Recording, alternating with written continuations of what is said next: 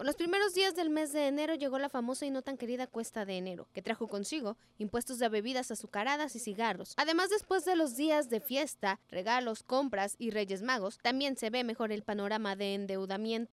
De acuerdo a los especialistas, este fin de año las familias tehuacaneras realizaron un gran gasto, incluso quienes no tenían para ello, generando deudas a largo plazo. Fatal.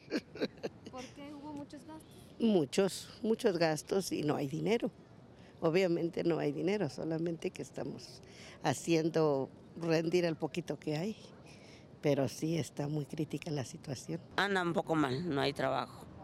No hay trabajo, pero esperemos en días que aparezca. Sí le va a pegar al consumidor, ¿no? Este, al, al consumidor cotidiano y de ese sí nos pega a todos.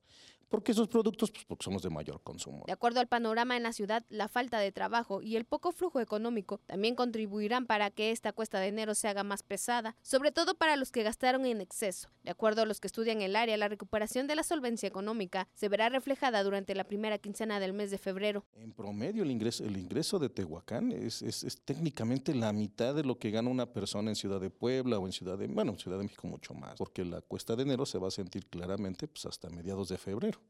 Los que se endeudaron, los que no se endeudaron y como, como, escuchábamos algunos comentarios, preferimos no ir a las tiendas para no ver, eso sí, afortunadamente pues, se administraron mejor van a tener dinero para estar tranquilitos y comenzar el año tranquilitos. Los especialistas recomiendan vislumbrar y ponerle nombre a todas las deudas adquiridas, es decir, apartar deudas del automóvil por adquisición de bienes, deudas por gastos escolares, ropa y calzado, también considerar el pago de impuestos. Solo así se podrá tener el panorama de quién ya está sufriendo la cuesta de enero. La única manera que la gente puede ver cuál es el nivel de endeudamiento que tienen y obviamente para tomar las previsiones de, pues, de lo, lo que se viene, ¿no?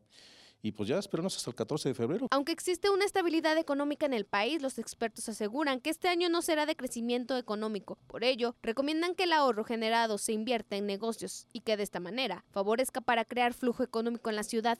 Para Mega Noticias, Seidy Sánchez.